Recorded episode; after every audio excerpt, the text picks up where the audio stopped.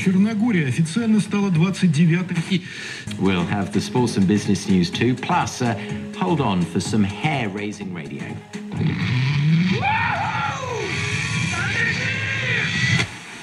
The fish will say, Leave us alone, please. Give us a future, give us a chance.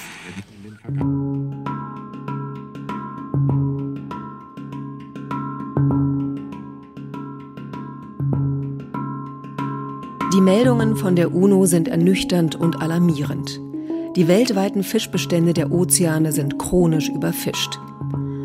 Wenn wir Fisch weiter so verbrauchen, werden sich die Bestände nicht wieder erholen können. Europa ist der größte globale Importmarkt für Fisch in Deutschland und gehört zu den größten EU-Absatzländern. Nahezu jeder zweite Fisch, den wir essen, stammt aus weltweiten Aquakulturen. Die sind aber ebenfalls sehr problematisch für den Fischbestand. In den europäischen Gewässern gelingt es zwar durch strenge Fangquoten, dass sich die Fischbestände teilweise erholen, aber außerhalb der EU deckt der europäische Fischfang den Bedarf mit seiner modernen Fangflotte. Mit neuester Fischereitechnik kann man bis in 2000 Meter Tiefe fischen. Echoloten orten noch den verborgensten Fischschwarm. Da unser Eigenbedarf an Fisch nicht mehr in unseren Gewässern gedeckt werden kann, fischen europäische Trawler mit gigantischen Fangnetzen die Weltmeere so leer, dass zum Beispiel die lokalen Fischer, wie vor der Westküste Afrikas, ihren Bedarf immer seltener decken können. Eine wichtige Eiweißquelle für die Menschen geht so verloren. Auch im Pazifik sieht es ähnlich aus. 30 Prozent des weltweiten Thunfischbedarfs wird aus den Gewässern Papua-Neuguineas gefischt, auch für Deutschland. So ist der Import von Thunfischbüchsen aus Papua-Neuguinea in den letzten Jahren um 150 Prozent gestiegen. Doch den Fisch für die Büchsen fischen nicht die lokalen Fischerleute, sondern transnationale Fischkonzerne aus den Philippinen, China und Malaysia, die im ganzen Südpazifik die Fischrechte gekauft haben und die Bestände massiv unter Druck setzen. Jetzt bauen diese Firmen in der pazifischen Region zehn weitere Dosenfabriken, damit der gefangene Thunfisch dort weiter verarbeitet werden kann, um dann im großen Stil unter anderem nach Europa exportiert zu werden. Damit kommt uns auch hier in Europa eine besondere Verantwortung zu. Dürfen wir weiterhin tatenlos zusehen, bis die Weltmeere für immer leer gefischt sind? Sind der Politik hier in Europa die Hände gebunden? Welche Spielräume und Möglichkeiten hat sie, mit verantwortungsbewussten Entscheidungen die Fischbestände der Meere zu bewahren? Unser Autor hat sich auf die Spurensuche begeben. Das Meer und der Fisch. Ein Böll-Spezial von Peter Kreisler.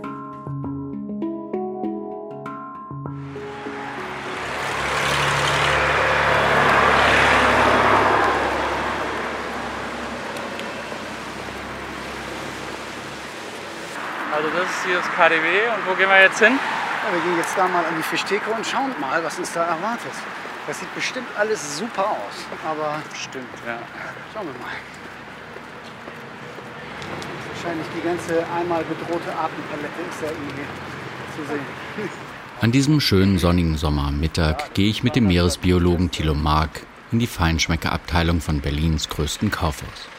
Fischtheken sehen hier toll aus. Also sie spiegeln nicht wieder die, die, die Realität. Das sieht hier aus, als wenn Fisch unbegrenzt verfügbar wäre. Aber das ist absolut nicht der Fall. Überhaupt nicht. Sieht so aus, als wenn die Meere voll sind. Vielfalt, ganz unterschiedliche Ja. Sorten. Ja, ich, also der, der Papageifisch kommt hier aus dem Indischen Ozean. Europa ist der größte Importmarkt für Fischprodukte weltweit. Also geht noch mehr Fisch nach Europa als nach Japan oder nach Nordamerika, weil wir einfach nicht dazu in der Lage sind, unsere eigenen Fischbestände nachhaltig zu bewirtschaften. Ja, hier ganz imposant zum Beispiel noch so ein Seeteufel, also der Kopf deutlich größer ist als der, als der Rest vom Fisch. Greenpeace-Mitarbeiter ist nicht sonderlich überrascht, wie gut sortiert die Fischabteilung hier ist. Die Vitrinen sind reichlich gefüllt mit frischer Ware aus allen Weltmeeren. Die Menschen genießen an vielen Tischen die große Auswahl an zubereiteten Fisch, die ihnen das Meer bietet. Hinter den blank geputzten Glasscheiben der Verkaufsvitrinen stapeln sich die Fischfilets auf Eis. Die angebotene Vielfalt ist hier besonders imposant. Nee, aber die Fischtheken sehen hier toll aus. Also sie spiegeln nicht wieder die, die, die Realität. Das sieht hier aus, als wenn Fisch unbegrenzt verfügbar wäre. Aber das ist absolut nicht der Fall. Überhaupt nicht. Sieht so aus, als wenn die Meere voll sind. Also wir haben hier von Hummer über Kraken bis hin zu Thunfischsteaks aus dem Pazifik bis hin zu Seeteufel aus dem Nordostatlantik. Also im Grunde genommen alles, was, ähm, was sich im Meer fangen lässt, ist auch, auch hier repräsentiert. Was mich wundert, ist, dass sie auch Mittelmeerarten hier haben, weil das Mittelmeer ist eigentlich restlos überfischt, wirklich restlos überfischt. Und was hier auch zum Beispiel ist, dass hier Rochenflügel angeboten werden. Also Rochen, das waren früher bestenfalls äh, Beifänge, die weggeschmissen worden ist. Wenn man weiß, dass also Rochen ähm, sehr wenige Nachkommen haben, sehr alt werden, zum Teil über 30 Jahre alt, dann fragt man sich, ob man die wirklich essen muss ne? oder ob man die nicht einfach in Ruhe lässt. Thilo Mark verwickelt die Fischverkäufer immer gerne in ein Gespräch. Wenn er in Hamburg zu seinem Supermarkt geht, gehen die Verkäuferinnen und Verkäufer in der Fischabteilung lieber in Deckung. Am liebsten würde er auch heute die Angestellten der Fischabteilung mit den Verordnungen, wie man Fische auszeichnet, konfrontieren. Dann ähm, würde ich hier den Verkäufer auch immer wieder verwickeln, wo eigentlich sein Kabeljau herkommt und ob er ähm, auch von nicht überfischten Kabeljaubeständen hier sein Kabeljau bezieht. Ich kenne das aber auch schon von den, von den Fischhändlerinnen bei mir zu Hause beim Edeka. Die runzeln schon immer die Augenbrauen, wenn sie mich um die Ecke kommen sehen, weil sie genau wissen, dass sie jetzt da wieder äh, gefragt werden. Und ich kann mir vorstellen, das wäre hier irgendwann ganz genauso. Um nicht Ärger mit der Geschäftsleitung zu bekommen, beschließen wir diese Auseinandersetzung heute lieber zu vermeiden. In einer etwas ruhigeren Ecke der Feinschmeckerabteilung frage ich ihn, wie es denn um den Fisch steht. Ich glaube, die verlässlichsten Zahlen kommen von den Vereinten Nationen, von der Welternährungsorganisation FAO die sagt, dass 90 äh, Prozent der kommerziell genutzten Speisefischarten, dass die entweder überfischt sind oder kurz davor stehen. Dass nur ein geringer Anteil der genutzten Fischbestände tatsächlich noch in einem ausbaufähigen Zustand sind. Und das ist ein ähm, eindeutiges Bild. Es gibt mittlerweile Studien, die zeigen, dass diese Zahlen der FAO wahrscheinlich noch viel zu konservativ sind. Ähm, es ist vollkommen offensichtlich, dass wir nicht mehr Fisch aus den Meeren rausholen können als zurzeit. Die Anlandung der Wildfische, die hat ein Plateau erreicht, schon in den 90er Jahren, liegt bei ca. 90 Millionen Tonnen. Aber den Leuten schmeckt es, oder?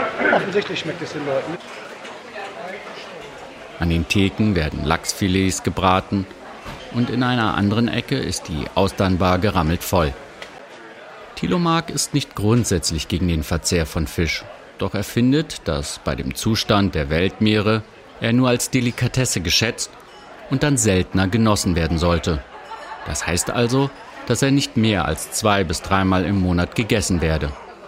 Eins weiß er ganz bestimmt. Die Zeiten des endlosen und billigen Fisch sind vorbei. Ja, mir bleibt das immer so ein bisschen im Halse stecken, ehrlich gesagt. Ich weiß zu viel darüber. Nur ein paar Schritte weiter ist eine andere Theke.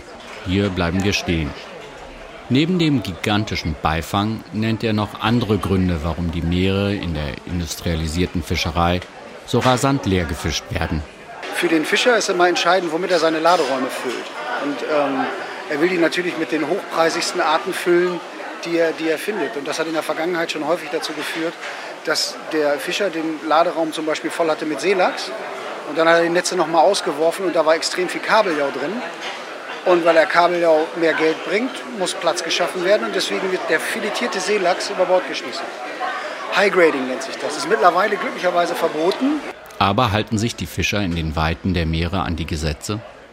Jedes Verbot in der Fischerei ist nur so gut wie die Kontrolle, die letztendlich dieses Verbot umsetzt. Auch der Beifang ist ein riesiges Problem, der durch die großen modernen Fangnetze entsteht. Zum Beispiel beim Fang von Seezungen wird pro Kilogramm Seezunge werden 13 Kilogramm andere Meerestiere mitgefangen, die an Bord aussortiert werden und dann tot oder sterbend über Bord geschmissen werden. Und das ist eine, eine, ein Phänomen, nennt sich Beifang, ist ein, eine vollkommen normale Sache in der Fischerei, soll aber jetzt eingedämmt werden. Und das versucht die EU jetzt im Grunde genommen in den EU-Meeren auch, aber scheitert dabei maßlos.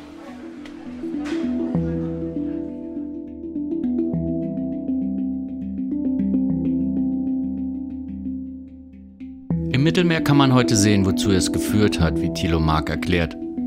Aber wenn das Mittelmeer so überfischt ist und Europa der größte Fischmarkt weltweit ist, wo bekommen wir dann denn unseren Fisch her?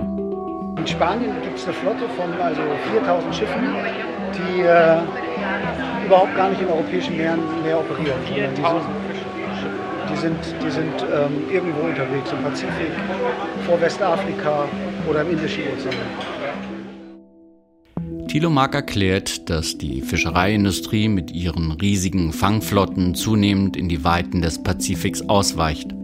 Das wäre eines der neuen Eldorados der Fischerei. Ich will wissen, wie das aussieht.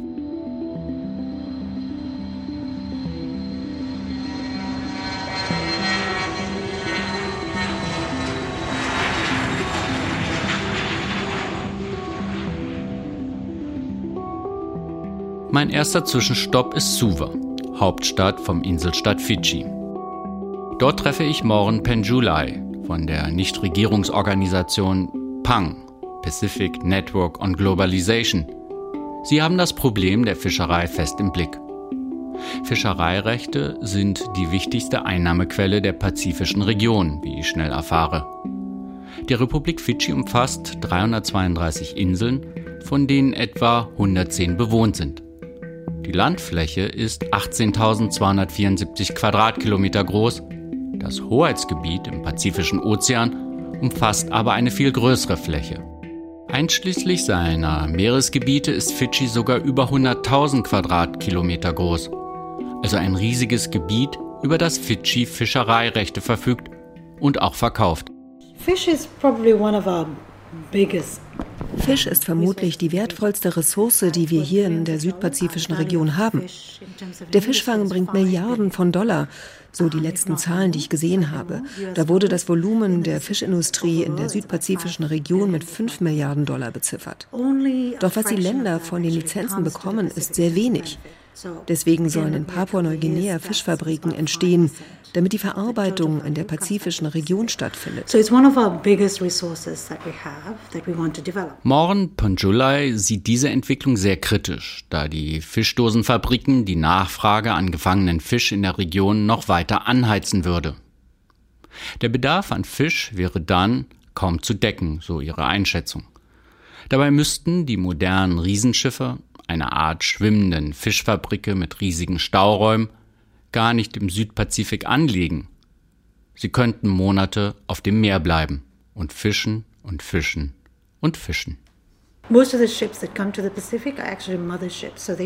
Die meisten Schiffe, die hier in unseren Gewässern fischen, sind Motherships, sogenannte Mutterschiffe.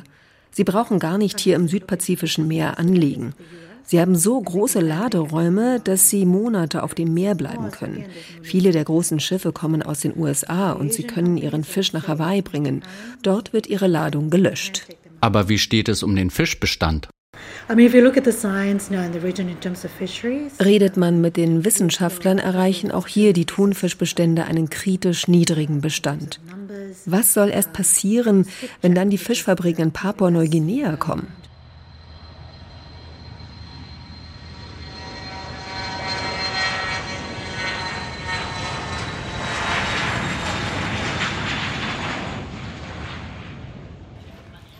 Ich bin weiter von Fidschi nach Papua-Neuguinea gereist, um diese Projekte genauer anzuschauen. Welche Auswirkungen hätten diese Entwicklungen für die lokale Bevölkerung?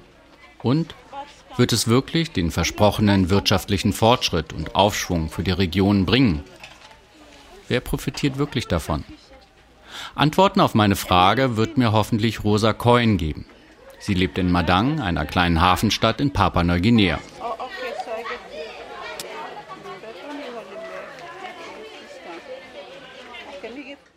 Eine kleine, zierliche Frau winkt heftig in meine Richtung. Jetzt erkenne ich sie wieder. Sie drückt ein modernes Smartphone an ihr Ohr, in das sie laut in ihre Landessprache Tokpisin spricht. Rosa Coyne, busy wie immer. Rosa Coyne ist eine Menschenrechts- und Umweltaktivistin der Bismarck Ramu Group und war im letzten Dezember nach Berlin gekommen, um auf einem Kongress über die Umweltzerstörung in ihrem Land zu berichten. Sie lud die Anwesenden ein. Kommen Sie nach Papua-Neuguinea und machen Sie sich selber ein Bild von meinem faszinierenden Land.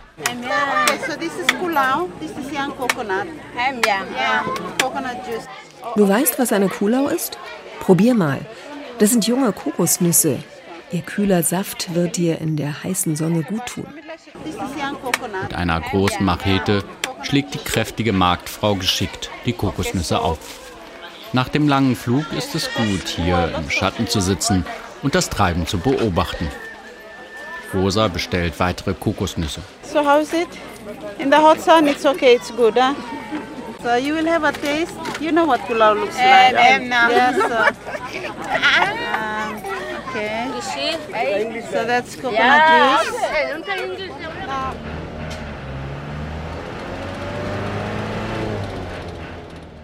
Endlich ist der Bus voll und es kann losgehen. Endlose Kokosnussplantagen ziehen an mir vorbei. Die alten Palmen strecken ihre kargen Stämme in den blauen Himmel, wie Hälse von Dinosauriern, deren Köpfe leicht im Wind wiegen. Angepflanzt wurden sie vor 100 Jahren von der katholischen Mission der Deutschen. Im Schatten der Bäume verkaufen Frauen Thunfisch. Der kleine Bus hält wieder an. Eine gute Gelegenheit, sich mit Reiseproviant einzudecken, meinen die Mitfahrer und schwärmen aus zwischen den Marktständen. Große Thunfische werden auf Holzkohle gegrillt. Dazu gibt es Süßkartoffeln, die in Blätter eingeschlagen und geräuchert werden. Rauchschwaden ziehen so dicht über den Platz, dass mir Tränen in die Augen schießen. Rosa nutzt den Besuch zur Recherche. Sie will wissen, woher sie die großen Fische bekommen. Der Yellowfin-Thunfisch kostet 60 China. Den habe ich von lokalen Fischern gekauft und werde ihn jetzt weiterverkaufen. Erst am Ende des Tages weiß ich, was ich verdient habe. Und du? Wo hast du den Fisch her? fragt Rosa eine andere Marktfrau, die besonders große Fische anbietet. Weil immer seltener Fisch in der Lagune gefangen wird, mussten wir Marktfrauen uns was einfallen lassen. Die großen Thunfische hier habe ich philippinischen Fischerleuten abgekauft. Sie schmuggeln sie nachts aus den Kühlhäusern der Fischfabrik. Dort wird der Fisch verarbeitet und in Dosen verpackt. Daneben ragen die Masten der Trawler in den Himmel. 30 Prozent des weltweiten Thunfischbedarfs wird vor der Küste von Papua-Neuguinea gefangen. Allein der Thunfischexport nach Deutschland ist in den letzten Jahren um 150 Prozent angewachsen. Wenn das so weitergeht, werden die Menschen nicht mehr lange vom Reichtum des Meeres profitieren können, sorgt sich Rosa. Sitting here, it's just taking away from the local population here. So now they have to compete with a big uh, fish factory here for their livelihoods. Schon jetzt müssen die Menschen hier mit den großen Fangflotten konkurrieren. Die fischen uns das Meer leer. Wenn die Fische sprechen könnten, würden sie sagen, gebt uns eine Chance, lasst uns in Ruhe. The fish will say, leave us alone, please. Give us a future, give us a chance. Die Menschen in communicate with the Papua-Neuguinea fühlen with the sich mit dem Meer eng verbunden. Ja, es gibt hier. Fischer, die können mit den Fischen sprechen. Didik will tell you more about his fishing experiences here.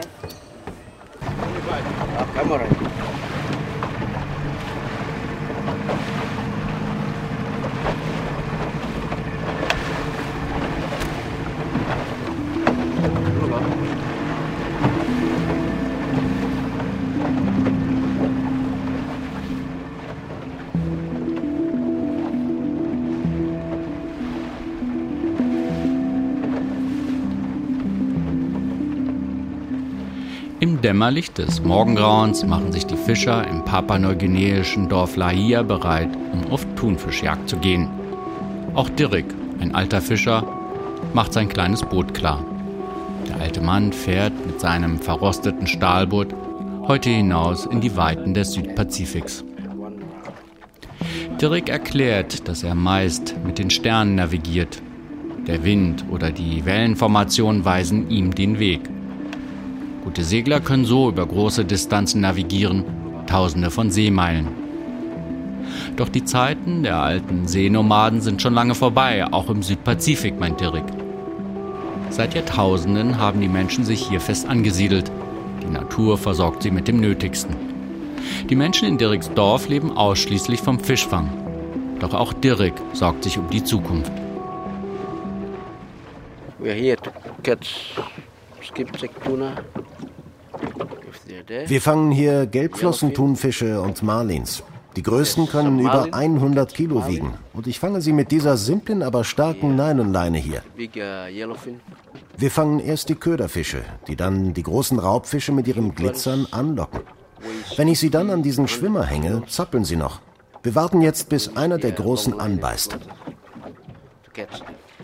Wenn es so weitergeht, wird es bald keine Fische mehr geben, sagt Dirk.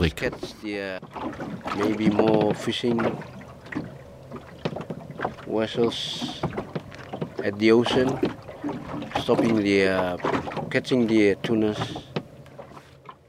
Ja, es gibt sehr viel weniger Fische in unseren Gewässern. Der Grund ist, dass immer mehr Fischtrawler in unsere Gewässer kommen. Die fangen die Fische mit ihren großen Schleppnetzen oder langen Leinen. Mit diesen hochmodernen Fangmethoden und den großen Schiffen, diesen schwimmenden Fischfabriken, den sogenannten Motherships, zerstören sie viel. Schildkröten und Delfine gelangen in ihre Netze. Das sind alles Gründe, warum nicht mehr so viele Fische hier sind. Die Unterwasserwelt ist zunehmend verödet. Aber wie gut werden die Trawler kontrolliert? Halten sie sich an Fangquoten und halten sie sich daran, nicht in den Schutzzonen zu fischen? Dörrig schaut mich etwas verwundert an. Das Meer ist riesig. Hier kann jeder machen, was er will. Und das wissen auch die großen Fangflotten. Aber wie sehen die Kontrollen an Land aus? Monitoring more reefs, reef check wir wissen nicht, ob sich die großen Trawler an Fangquoten oder an irgendwelche Vereinbarungen halten. Auch die Arbeitsbedingungen sollen sehr schlecht sein.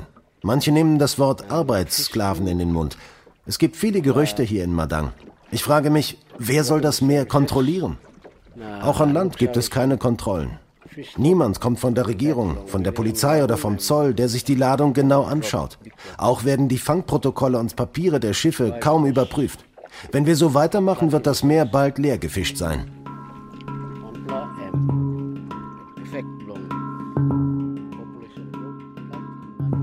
Ist das Meer bald leer gefischt?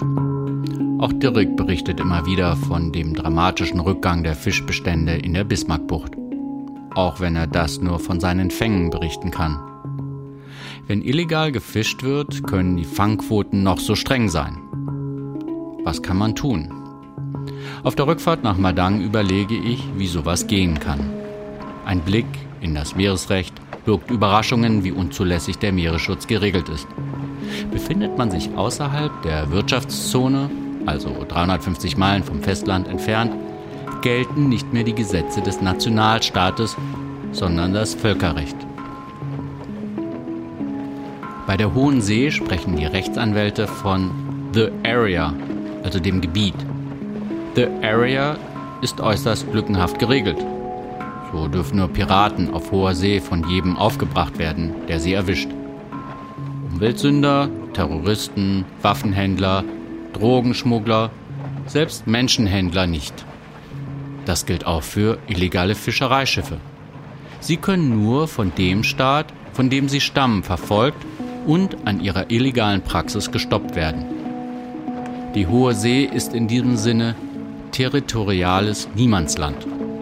Ich schaue auf das spiegelglatte Wasser und mir wird klar, bisher fühlt sich niemand verantwortlich für das Meer. Ich treffe Martin und Rosa, die sich für die Ramo Bismarck Group engagieren, etwas außerhalb von Madang. Sie wollen mir die Fischfabriken zeigen.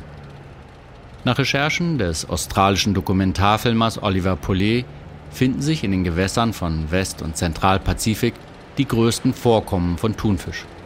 In den Meeren von Mikronesien, Papua-Neuguinea sowie des Inselstaates Kiribati werden zwei Drittel des globalen Thunfisches gefangen. In 2010 kamen 700.000 Tonnen Thunfisch allein aus Papua-Neuguinea. Aber diese Fischfabriken mit ihren hungrigen Dosenmaschinen, die rund um die Uhr arbeiten, sind nicht nur für das Meer problematisch. Auch an Land bringen sie Probleme.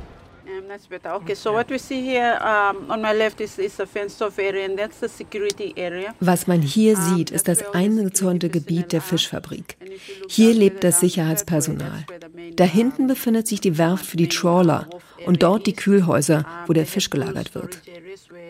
Warum brauchen Sie so viel Sicherheitsmaßnahmen, um die Wanderarbeiter zu schützen? frage ich Rosa. Die ausländischen Leiharbeiter haben Angst, dass die Menschen sie angreifen. Sie sind sauer und wütend, dass sie ihr Land verloren haben und müssen wohl geschützt werden vor der lokalen Bevölkerung. Die lokale Bevölkerung in Madang wehrte sich gegen das Projekt jahrelang erfolglos. Auch weil die Menschen vertrieben wurden, wo die riesigen Fabriken entstehen sollten. Nun soll bald mit den Bauarbeiten der Dosenfabriken begonnen werden. It's crazy. It's crazy. And it's just auch hier sagen uns die Wissenschaftler, der Fischbestand geht zurück. Das ist doch alles verrückt. Rosa bleibt skeptisch, dass diese Entwicklung gut für die Menschen sein wird. Um, this here is hard work. Die Menschen hier müssen mit der großen Fischindustrie konkurrieren. Das können sie natürlich nicht. Und was ihnen dann bleibt, ist die unmenschliche Arbeit in der Fischfabrik. Die Männer gingen vor ein paar Wochen bereits in den Streik. We're at the heart of a 300 million US dollar industry. Wir stehen hier inmitten einer 300 Millionen Dollar Fischindustrie. Aber Papua-Neuguinea bekommt fast nichts davon. 10 Prozent, also höchstens 30 Millionen. They, they pack it in, in the cans and they send it to Europe. Europe is giving Papua New Guinea um, Sie packen den Fisch in Thunfischbüchsen und schicken ihn nach Europa. Die EU hat ein besonderes Freihandelsabkommen mit Papua-Neuguinea. Der Fisch kann für 20 Prozent weniger Tariffs eingeführt werden. Das sieht vielleicht gut für die Märkte aus, aber die Leute hier haben nichts davon.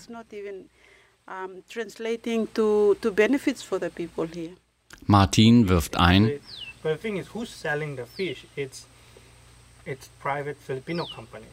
Tja, wer verkauft den Fisch? Das sage ich Ihnen. Es sind philippinische Unternehmen, die den Gewinn einstreichen. Diese philippinischen Fischfirmen geben uns fast nichts. Es ist doch alles ein großer Betrug. Inzwischen bin ich wieder in Berlin. In meinem Berliner Supermarkt schaue ich mir mal an, wo die Thunfischbüchsen herkommen. Ich frage einen Mitarbeiter, der mir die Regale zeigt. Äh, Thunfischbüchsen, wo habt ihr die? Da hinten sind die Thunfischbüchsen im Regal. Okay, danke. Und tatsächlich stammen viele der angebotenen Thunfischbüchsen aus dem Pazifik. Wo sie in Büchsen gepackt wurden, kann man jedoch nicht erkennen. Es ist so, dass 30 Prozent der globalen Fischbestände ähm, zusammengebrochen sind oder ausgerottet sind. darunter sind in der Tat viele wichtige Speisefische. Ein weiteres Problem ist der berühmte Beifang von den großen äh, Schleppnetzen. Ähm, mit äh, dem Fischfang äh, zerstören wir auch und rotten aus. Delfine, äh, Meeresschildkröten sind fast schon vom Aussterben bedroht. So Barbara Unmüßig vom Vorstand der Heinrich-Böll-Stiftung. Klar ist, will man die Überfischung in den Griff kriegen, müssen Quoten her, an die sich auch alle halten. Äh, vielen ist nicht bekannt, dass 31 Prozent des Fisches, der auf unserem Teller landet, illegal gefischt wird. Das ist eine gigantische Zahl, wenn man es in Tonnagen umrechnet. Und für mich äh, ist sehr zentral, dass wir erstens die Fangquoten endlich politisch so festlegen, dass der gefangene Fisch sich wieder regenerieren kann.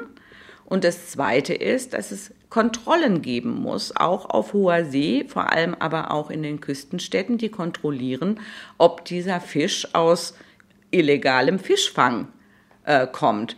Ähm, wenn also große Fischtrawler weit mehr fangen, als ihnen zugestanden wird, dann ist es auch ein Durchsetzungsthema. Also man muss politisch und damit auch dann polizeilich durchsetzen, äh, dass dieser Fisch illegal äh, nicht mehr gefangen wird. Vom Büro von Barbara Unmüßig aus kann man den Bundestag sehen. Der große Gebäudekomplex des Parlaments und die Abgeordnetenbüros prägen hier das Berliner Stadtbild. Ich will wissen, wie weit wir denn sind bei dem Durchsetzungsthema überfischte Meere und frage die zuständigen Bundestagsabgeordneten. Ja, wir sind hier im Paul-Löber-Haus. Mein Name ist Ingrid Pahlmann. Ich bin Abgeordnete der CDU-CSU-Fraktion und bin Berichterstatterin für Hochsee- und Küstenfischerei im Agrarausschuss. Die Bundestagsabgeordnete gibt mir ein Beispiel dafür, wo die Politik bereits handelt. Trollen sind natürlich nur möglich, äh, indem man wirklich ein durchgängiges Dokumentationsnetz hat. Also äh, Fangkontrollen, die Papiere, also die Fischer ausfüllen müssen, wenn sie fangen, wo sie fangen. Sie müssen eigentlich alles dokumentieren. Sie müssen äh, dokumentieren, mit welchem Fanggerät, zu welcher Zeit. Und das kann man kontrollieren. Ähm, wenn die Papiere nicht eindeutig sind, wenn die nicht äh, ausgefüllt sind, wenn da äh, etwas fehlt, wird nachgehakt und wenn es dann wirklich grobe Mängel gibt, dann wird ein, ein Schiff eben nicht entladen hier. Ja, mein Name ist Johann Saathoff. Ich bin Bundestagsabgeordneter im Wahlkreis Aurich-Emden, also im tiefsten Ostfriesland an der Nordseeküste. Und ähm, wir sind hier in meinem Abgeordnetenbüro im Berliner äh, Zirkus. Ich merke schon auch über die Jahre und Jahrzehnte, dass sozusagen der, der umwelttechnische Zustand der Meere sich deutlich verbessert. Sagt der Bundestagsabgeordnete Saathoff, der für die SPD für Fischereifragen zuständig ist. Auch ihn frage ich, ob genug gegen den IUU-Fisch getan wird. IUU-Fisch nennt man in der Fachsprache illegal gefischter Fisch, der hier auf die Ladentheke kommt. Also wir haben den Bereich der illegalen Fischerei äh, durchaus im Blick politisch in den Weltmeeren. Und ähm, wir haben zum ersten Mal vor zwei Jahren im maritimen Antrag der, der, der, äh, der Bundestagsfraktion ähm, den Bereich der illegalen Fischerei mit aufgenommen. Der SPD-Abgeordnete gibt auf meine Nachfrage ein konkretes ja. Beispiel. Äh, viel Fisch wird dann eben auch an Flughäfen kontrolliert und dafür ist, äh, ist ähm, die BLE zuständig. Und ähm, deren Personalausstattung äh, haben wir jetzt deutlich nochmal erhöht. BLE steht für Bundesanstalt für Landwirtschaft und Ernährung. Das ist die zuständige Bundesbehörde, die den eingeführten Fisch kontrollieren soll, ob er auch legal gefischt wurde. Vielleicht gelingt es ja tatsächlich, so die unglaublich hohe Zahl von 30 Prozent illegalen Fisches irgendwie bald in den Griff zu bekommen – denn Deutschland kommt hier eine besondere Verantwortung zu. Es ist eines der wichtigsten Importländer für Fisch in Europa. Welche Rolle spielt dabei Deutschland? Wie sehen die Zahlen aus? Wie ich aus meiner Recherche von einer Studie von WWF, Oceana und Pew erfahre, ist Europa weltweit der größte Importmarkt für Frischfisch. Spanien importiert 850.000 Tonnen, die Briten 385.000 und Deutschland 370.000 Tonnen. Damit gehören die drei Länder zu den Spitzenreitern. Während in Spanien 25 Mitarbeiter für die Kontrolle von über 100.000 Fischladungen zuständig sind, hat Deutschland gerade mal fünf. In Spanien kam es zu 701 Kontrollen, in Deutschland zu einer. So die vorliegenden Zahlen von 2012 und 2013. Ich treffe Sebastian Buschmann von der Environmental Justice Foundation, die auch an der Studie mitgearbeitet hat. Er meint, Deutschland mache seinen Job nicht richtig, wie er mir am Telefon sagt. Immerhin ist Deutschland das drittgrößte EU-Mitgliedsland für Fischimport. Wir setzen uns an diesem warmen Tag in den schattigen Hof eines Restaurants. Ich frage ihn gleich, wie sich Deutschland so schlägt im Kampf gegen IUU-Fisch. Spanien, das doch sehr häufig eigentlich auch gerügt wird für die Art und Weise, wie sie ihre eigene Flotte managen, haben eins der fortschrittlichsten Systeme, um, um ähm, diese Importe vernünftig zu kontrollieren. Das sind über 25 Leute da, sollen immer weiter aufgestockt werden. Die technischen Maßnahmen sind ähm, sehr viel fortschrittlicher als irgendwo anders. Sie ähm, mit, ihren, mit ihren Systemen und mit ihren Satellitensystemen haben sie großartige Möglichkeiten, zum Beispiel auch die Daten, die in den Fangbescheinigungen sind, wenn sie Informationen von Flaggenstaaten bekommen. Ähm, dieses Schiff soll zu dem und dem Zeitpunkt in diesem, diesem Gewässer gewesen sein, können Sie das überprüfen sofort. Ähm, das kann Deutschland natürlich auch, aber nicht, nicht mit dieser Intensität und vor allem nicht mit ähm, zwei, drei Leuten. Ich hoffe natürlich, das wird besser, sobald sobald mehr Leute kommen. Ich erzähle ihm, dass ich vor ein paar Tagen die zuständigen CDU- und SPD-Politiker im Bundestag gefragt habe und erfahren habe, dass wenn illegaler Fisch hier entdeckt wird, die Ware beschlagnahmt und vernichtet wird. Sebastian Buschmann ist überrascht. Davon, dass Ware beschlagnahmt wurde tatsächlich, was die EU-Verordnung auch eigentlich vorgibt. Ähm, gibt es bisher nicht. Also in den sieben Jahren, die diese EU-Verordnung existiert, gab es noch nicht eine einzige Beschlagnahmung, keine einzige Vernichtung der Ware. Aber diese Art von Beschlagnahmung und Festsetzung hat es nie gegeben in Deutschland. Um wie viele Container-Fischsendungen geht es denn hier im Jahr? Dann kommt man ungefähr auf 13.000 Sendungen circa im, ähm, im Jahr. Ähm, wir haben die Information, dass 2014, 2015 sind die letzten Informationen, ähm, insgesamt zwei Sendungen tatsächlich abgelehnt wurden. Das kann auch bedeuten, dass der Fisch einfach zurückgeschickt wurde. Bei geschätzten 30 Prozent illegal gefangenen Fisches, der auch hier in Deutschland ankommt, keine besonders tolle Quote, denke ich bitter. Wie gehen denn andere wichtige europäische Fischimportländer damit um, den IUU-Fisch aufzuspüren, will ich wissen. Andere Länder wie Spanien machen das, machen das regelmäßig. Wenn sie es illegal finden, wird es festgesetzt, äh, dann wird ähm, ermittelt, wer ist der Importeur, ähm, hat er betrughaft gehandelt, es wird dann zu allen Seiten ähm, ermittelt. Im Grunde, Im Grunde lügen wir uns in die eigene Tasche. In jeder Sonntagsrede wird jeder Politiker, der sich überhaupt zu Meeresschutz und Fischfang äußert, sagen, das Schlimme sind illegale Fischereien, die den Lebensraum zerstören, die die Einkommenssituation der Menschen zerstören, die die Preise auch für die heimischen Fischer kaputt machen. Und faktisch haben wir keine Kontrolle. Wenn man sich schon nicht um die Weltmeere insgesamt kümmert, dann sollte man wenigstens seinen Teil der Verantwortung tragen, mehr Personal, mehr Kontrollen, um diese illegalen Fischimporte zu stoppen. Das wäre ein dringender Appell an die Bundesregierung. Robert Habeck ist vermutlich in Fragen Fisch ein wichtiger deutscher Landesminister. Schleswig-Holstein grenzt an zwei Meere, die Ostsee und die Nordsee wie er selber sagt. Würden Sie als Fischminister den chinesischen Trawler mit illegalem Fisch zurückschicken? Frage ich ihn kürzlich am Rande einer Bundesratssitzung in Berlin. Ja, selbstverständlich. Das ist die Konsequenz. Das ist letztlich wie Elfenbeinhandel. Ja, dann selbst Elfenbein von Elefanten, die ja schon längst tot sind, weil sie hingemordet wurden, wird vernichtet und verbrannt und so müsste man es auch machen. Anders kann man dieser, es ist ja quasi Fischpiraterie, nicht das Handwerk legen. Der muss ich würde die Ware beschlagnahmen und vernichten. Und die Leute müssen dann entsprechend bestraft werden. Und das wiederum spricht sich rum. Das weiß man ja aus, im Grunde aus dem privaten Leben einmal geblitzt beim zu schnell fahren, dann fährt man erstmal wieder ein bisschen vorsichtiger. Also man muss gar nicht alle erwischen, man muss nur deutlich sagen, dass, es, dass die Chance erwischt zu werden nicht gleich null ist. Und das haben wir im Moment. Im Grunde ist es sanktionslos. Jeder kann ja machen, was man will. Und das in einem Bereich, wo sich Politik immer damit brüstet, dass sie die Zeichen der Zeit erkannt hat. Ist schon ziemlich schändlich eigentlich. Aber auch dem Verbraucher kommt eine Verantwortung zu. Denn wenn Fisch weiterhin zunehmend so nachgefragt wird, wird mehr und mehr gefischt und produziert. Barbara Unmüßig vom Vorstand der Heinrich-Böll-Stiftung sieht aber nicht, dass sich das Problem durch Fisch aus Aquakulturen lösen lässt, der inzwischen einen großen Teil des deutschen Fischbedarfs deckt. Ja, viele glauben, dass wir die Überfischung ähm, ähm, in den Griff bekommen, indem wir vor allem Fisch in Aquakulturen züchten. Das passiert an den Küsten, auch auf hoher See. Aquakultur das wissen auch viele nicht, liefert heute bereits jeden zweiten Fisch, der auf unserem Teller landet. Das ist in den letzten 20 Jahren massiv gefördert worden, Aquakulturen äh, zu etablieren, äh, gerade auch in vielen Entwicklungsländern. Besonders in Ecuador werden, um Aquakulturen anlegen zu können, riesige Mangrovenwälder abgeholzt. Das sind aber wichtige Habitate, wo die Meeresfische laichen. So zerstört man systematisch die Kinderstube der Fische, wie Barbara Unmüßig weiter erklärt. Ich halte es für eine Illusion zu glauben, dass wir die Überfischung ähm, in den Griff bekommen äh, durch Aquakultur, weil ähm, auch in Aquakulturen werden Fische mit Fischmehl und anderen und auch lebendigem Fisch gefüttert.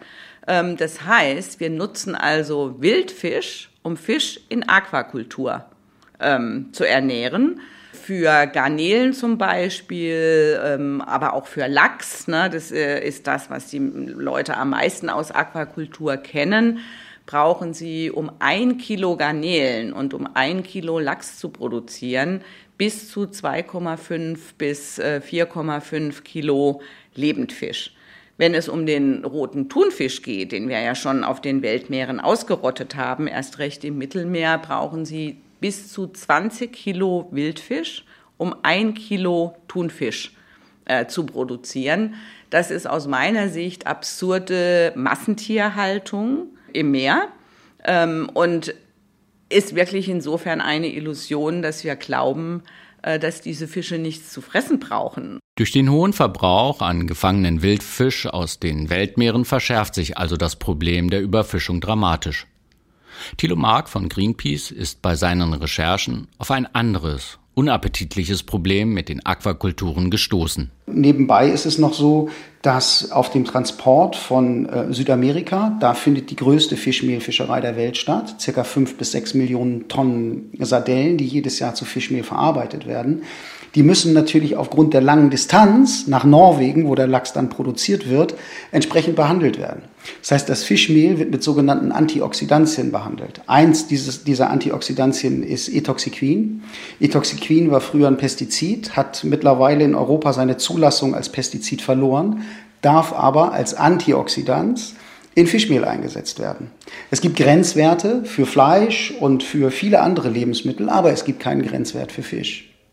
Greenpeace hat im Dezember eine Untersuchung gemacht. Wir haben Etoxiquin in Aquakulturlachs aus konventioneller Aquakultur nachweisen können. Da war die Konzentration um das 17-fache höher, als es der Grenzwert für Fleisch zugelassen hätte. Eine Situation, die überhaupt nicht geht. Ich überprüfe, wie die EFSA, die Europäische Behörde für Lebensmittelsicherheit, Etocoxin einstuft.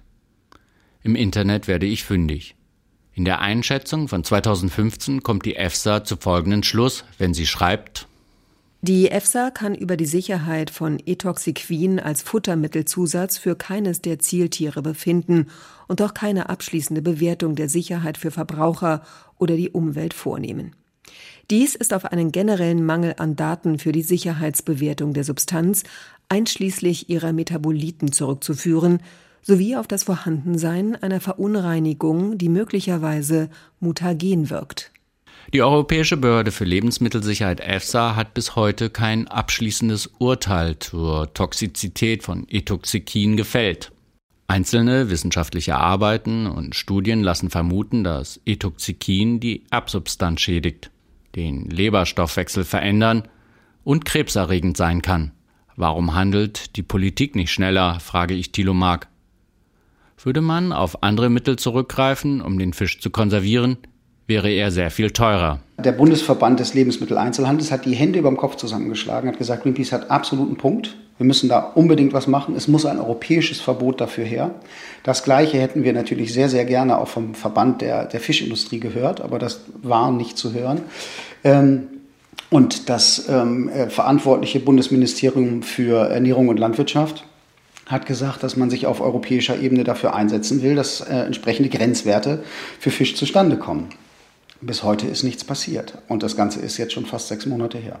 Solange das nicht geschieht und die Politik handelt, wird weiterhin immer mehr Billigfisch aus Aquakulturen angeboten. Wie man das Problem der Überfischung auch dreht und wendet, der einzige Ausweg aus dem Problem der Überfischung ist die Reduktion des globalen Fischkonsums. Laut dem aktuellen Bericht der Welternährungsorganisation FAO zum Stand der Weltfischerei und Aquakultur wurde die globale Gesamtproduktion von Fisch von 35,5 Millionen Tonnen im Jahr 1960 auf rund 158 Millionen im Jahr 2012 gesteigert. Die Produktion in Aquakulturen verzeichnete dabei einen rasanten Anstieg von 1,6 Millionen auf momentan 66,6 Millionen Tonnen. Parallel zur Produktion stieg auch der weltweite Pro-Kopf-Verbrauch von Fisch an, von durchschnittlich rund 10 Kilogramm in den 1960er Jahren auf mehr als 19 Kilogramm im Jahr 2012. In Deutschland wird 14 Kilogramm durchschnittlich verzehrt. Das ist nicht nachhaltig. Die Weltmeere geben aber nicht mehr als 8 bis 9 Kilo Jahreskonsum Fisch pro Kopf her, wie Berechnungen ergeben haben. Die Konsequenz ist ganz klar. Wir essen heute den Fisch der Leute von morgen. Das kommt auch auf das Verbraucherinnenverhalten an, sich bewusst zu machen, dass eine Aquakultur äh, kein Ausweg ist ja, aus der Überfischung und uns keinesfalls ein gutes Gewissen bescheren sollte. Die Mehrheit der Fische aus Aquakultur kommen aus dieser Massentierhaltung unter Wasser. Ein Ausweg kann hier nur sein, dass wir die globale Nachfrage, vor allem auch der wachsenden globalen Mittelklassen und der Eliten äh, nach Fisch ähm, reduzieren müssen. Das Meer und der Fisch. Ein Böll-Spezial von Peter Kreisler. Es sprachen Nadja Lühr, Andreas Sparberg und der Autor. Musik Kate Stone. Ton und Technik Wolfgang Glum und Warner Poland. Redaktion Michael Alvarez, Heinrich Böll Stiftung. Ulrich Beer, Heinrich Böll Stiftung Schleswig-Holstein.